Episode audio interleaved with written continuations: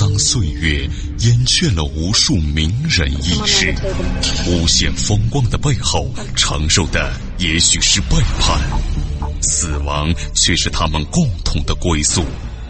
历史长河沉淀了无数未知的人类文明，时光荏苒，当一切变得尘埃落定，谜底悄然揭开。虚幻的高塔瞬间崩塌，纵古今，横万里，石破天惊，惊天大幕。各位听友，大家好，欢迎您收听本期的惊天大幕，我是卧龙先生。那么今天咱们来说一说包青天，一半是真实，一半是虚构。这个包公说他断案如神，如何如何。也不尽然啊，他有糊涂的时候。他这要传说，你听那可悬了，特别厉害，了不起，是对包公最为重要的评价之一，就是断案如神，甚至传说还出现白天审人，夜间审鬼。那么前文提到的孙押司凶杀案就是这类传说，但是呢，因其出于公案小说。而且没有正史记载，所以不足为信。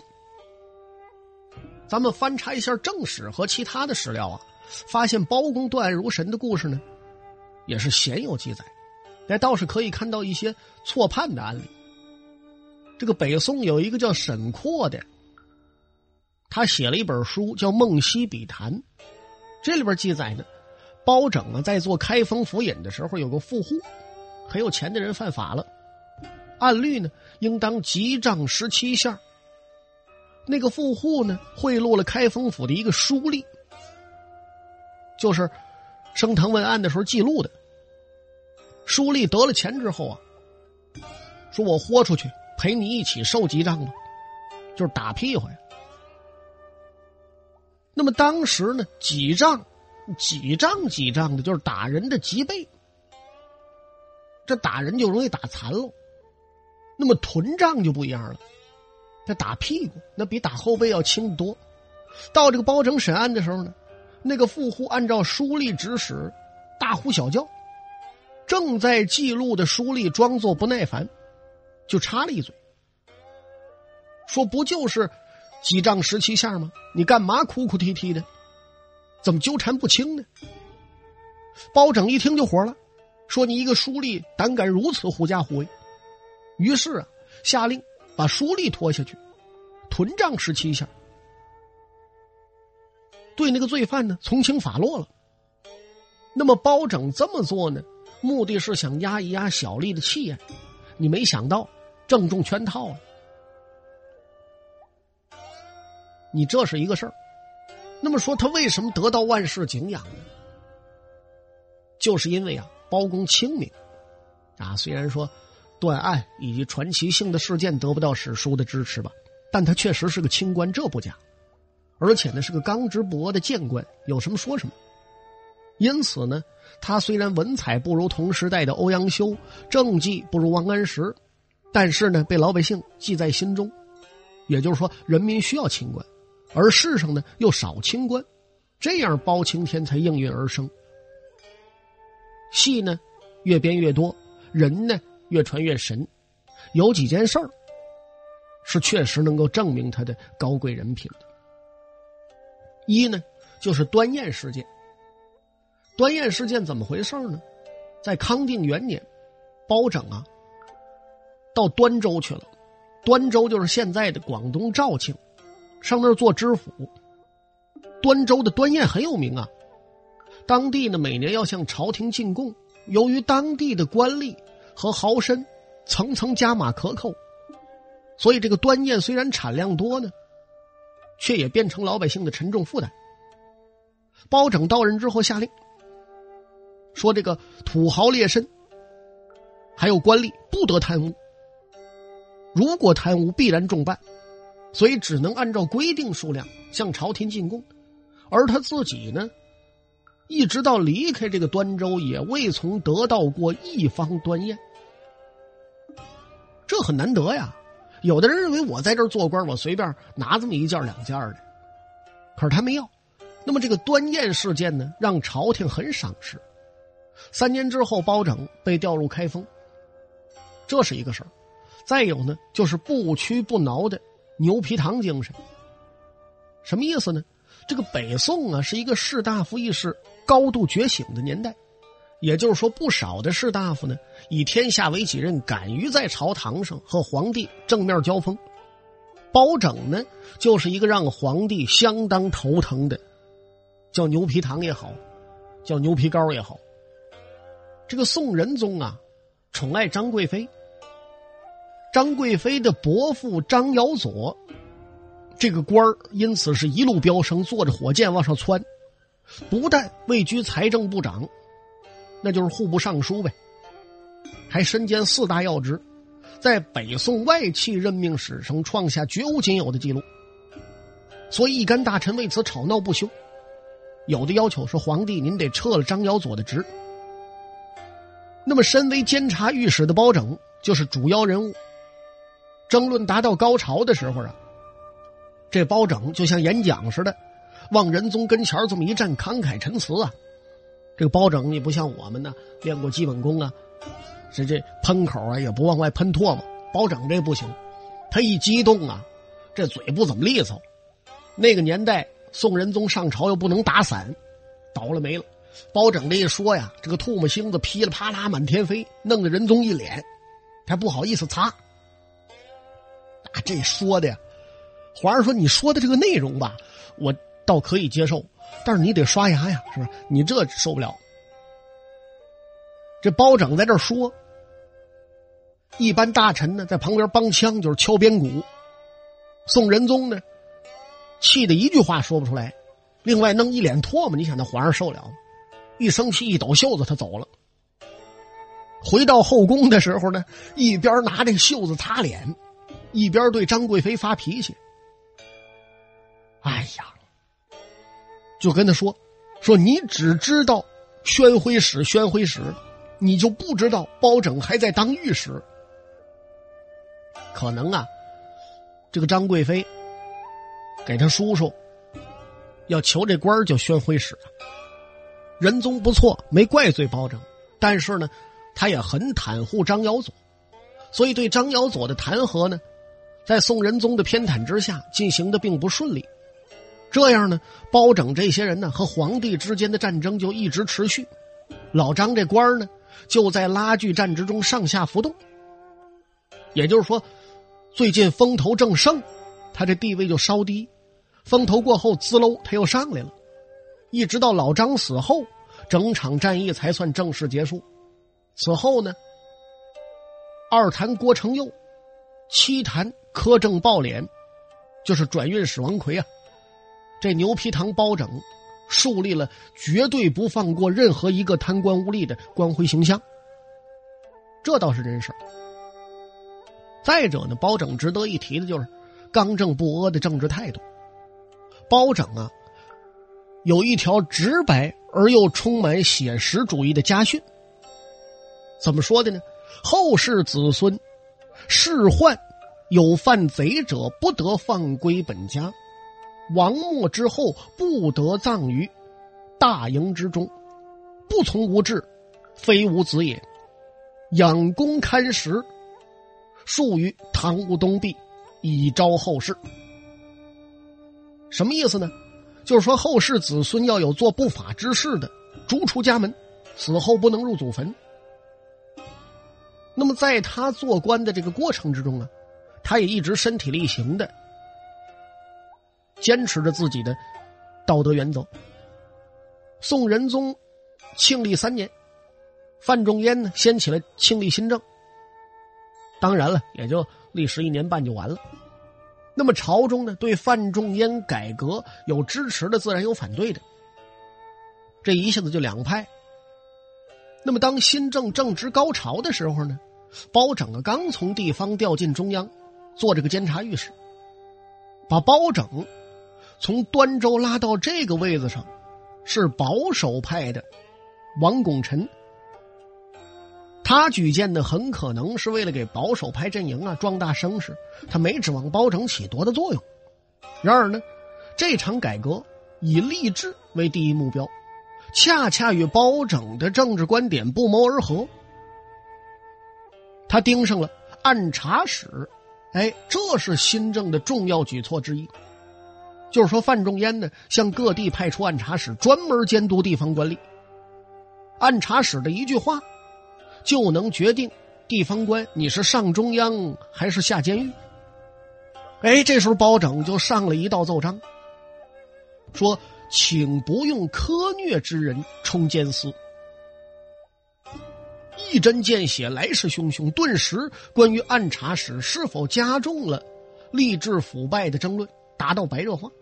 宋仁宗呢，也开始意识到改革派的官员也不是一潭清水，同样有人浑水摸鱼。寻梦于文明之巅，探瑰宝之风华，感历史之迷离，经发掘之旷古，谜底在最后一刻被悄然打开，石破天惊，惊天大幕。这一下子呀，包拯这个新人起到了意想不到的扳倒改革派的作用。保守派大臣乐的都不行了，以为包拯啊跟自己一伙的，但是接下来的事儿让他们大跌眼镜。怎么回事呢？一千零四十五年这年的新春，范仲淹呐罢相离京，也就是说新政失败了。保守派弹冠相庆，一个个，呵，这高兴啊！可是谁没想到，就在这个当口，包拯又写了一篇，请依旧考试。奏印子弟，这是个奏章的名啊，洋洋洒洒大谈应该维持范仲淹提倡的用考试选拔士大夫子弟的这个政策。保守派一看都傻了，说这个人犯浑吗？你怎怎么能怎么能还保持这个呢？殊不知啊，在包拯的眼里呢，没有派系，只有公理；没有党争，只有实情。六年之后，官升知谏院的包拯，并没有以范仲淹改革的倒霉下场为前车之鉴，他呢向宋仁宗交了一篇著名的奏章，叫《七事》。哪七事呢？区别奸忠，不信朋党，信用贤能，治奸佞之人，用人不疑，访才用贤。启用贬逐之臣，赫然与庆历新政如出一辙。这下子群臣明白了。哎呦，我的个天哪！你发现没有？那说怎么着？这包拯这小子就是一个实话实说的官场异类，他不适合当官。因此呢，当包拯弹劾宋祥的时候，也没有人觉得惊诧了，很正常啊。这个宋祥干嘛的呢？文采风流。当了七年宰相，他一呀没贪赃枉法，二没苛政暴政，第三没有道德败坏，他没什么错可挑。大伙儿其实你知这弹劾他干什么呢？包拯说了不对，你没错，是因为你没干事儿，国之重臣毫无建树，这就该弹劾。老百姓俗话说，你站着那个位置，你你不干正事儿呢。包拯还有一个优点，他勇于改革。这个包拯所处的宋仁宗时代呀，已经不像宋初那样生机勃勃了。庸官、庸兵、庸费，当时三大灾害。什么叫庸呢？就是多余的。老百姓的负担很沉重啊，各地出现士兵暴动和农民起义。你面对这样的形势呢？包拯就从忧国忧民的立场出发，主张对时政进行整顿和改革。从主观上说呢，包拯主张改革，目的是为了巩固宋王朝的封建专制统治；但从客观效果上看呢，却有利于当时的下层人民，所以他也因此得到了百姓的爱戴。前文呐，咱们提到的不屈不挠的弹劾皇亲国戚张尧佐，以及随后。二弹郭承佑，七弹王奎，都是针对庸官害民的这个举措。到了一千零五十七年，这年阳春三月，五十九岁的包拯开始担任开封府尹。他第一个举措就是改革诉讼制度，告状啊。这个北宋时期呢，平民告状必须通过门牌司，层层往上递案件。这个刁华小吏呢，就利用这个机会讹诈百姓，要好处啊。包拯到任之后就规定，把他给我撤了，门牌司不要了。这个门牌司啊，我这么理解，就相当于呢，给你往上递这个状子的。你是不是得给我点好处？你不给我就不给你递。可是呢，包拯到了之后不要这部门了，告诉大开正门，告状的直接进去见官，直接面陈案情，任何人不得阻拦刁难。你这个事儿看似没什么呀，那其实是非同小可的。无论从百姓申冤还是办案效率以及公正性上讲，这是一项十分重要的良性改革。此举一出，顿时民心大悦，所以那歌就出来了。开封有个包青天啊，当然我不会唱啊，会唱的呢可以自己唱一下，娱乐一下。那么包拯呢，在开封任上只做了不到两年，又接了仁宗一项重任。出任三司使，打理国家财政。在这个位子上呢，包拯也进行了一项重要的经济改革，就是变利率为合适。什么意思呢？当时啊，朝廷向老百姓征用过度了。包拯说呢，进贡物品也是商品，朝廷呢应该按照一定的价格，在合适上。向百姓购买，至于急需的物资，可以跟富翁们要。此举呢，为老百姓来说那是极大善举。此外呢，北宋时期啊，朝廷收税只要现金不要实物，老百姓呢只得把粮食卖给官府折现。所以这么一来呢，官吏们就趁低压低粮价，以至于啊，到了灾荒之年就民不聊生。这时候也事出凑巧，包拯主管财政这两年呢，江淮两浙灾荒不断，于是呢，包拯一连呢上了四道奏章，勤免江淮两浙的折变。什么意思呢？就是说呀，不要拿粮食再变现了，因为粮食都没有了。这个经济改革的成效啊不错，让仁宗越发越信赖包拯。两年之后。包拯呢，又出任枢密副使，这个枢密副使呢，就相当于副宰相了，这就是中书重臣了。当时呢，包拯六十三岁，风烛残年了，不久就病倒了。宋仁宗呢，亲自到他家里探视病情。很可惜啊，这是君臣俩最后一面了。到了一千零六十二年，不到五月，包拯病逝于开封，是举国哀痛。包拯为官呢，一生简朴，即使当了官了，生活呢依旧和普通百姓的时候差不多。他的铁面无私呢，更是让他声名大振。即使他死后，其威名依然不动。据说呀，神宗时期有一个少数民族官员归顺了宋朝，他听说包拯是忠臣，于是呢就请求说：“您呐，准许我改姓包得了，取名呢叫包顺儿。”还有传说说，有一次边境上的这个士兵抢了一位妇女，这妇女呢是急中生智，冒出一句什么话来呢？说我是包拯的孙女儿。那么恰巧呢，这位女子又生病，有一个巫女啊，听说之后去探望她，装模作样的，这这连蹦带跳呗，反正，而后啊还大骂了。说是谁欺负了我孙女啊，并且限士兵们十天之内把这个妇女给放了，士兵们就二百五了，就以为这个包拯显灵了呢，叩头拜跪啊，立即就给放了。可见这个包拯啊，他的影响确实很大。那么除了为官清正之外啊，这个包拯在外交活动之中也是可圈可点的，不愧为一个全才。在庆历五年八月。仁宗下令派包拯呢为正使出使契丹国，祝贺即将到来的契丹元旦佳节。那么当时呢，契丹典礼官就跟包拯说了，说宋国的雄州城啊，新开了一个便门，是不是想招诱我国叛逆之人以刺探边疆的情报啊？你们这么不对呀！这个雄州是哪儿呢？就是现在的河北，位于当时辽国的边境，具有非常重要的军事和经济地位啊。所以契丹人有此一问，包拯一听乐了，哼，说你们国家。涿州城不是也曾经开过便门吗？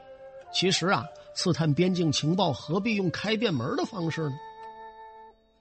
问他这人就没词儿了。所以说，包拯啊，在外交上也是不辱使命。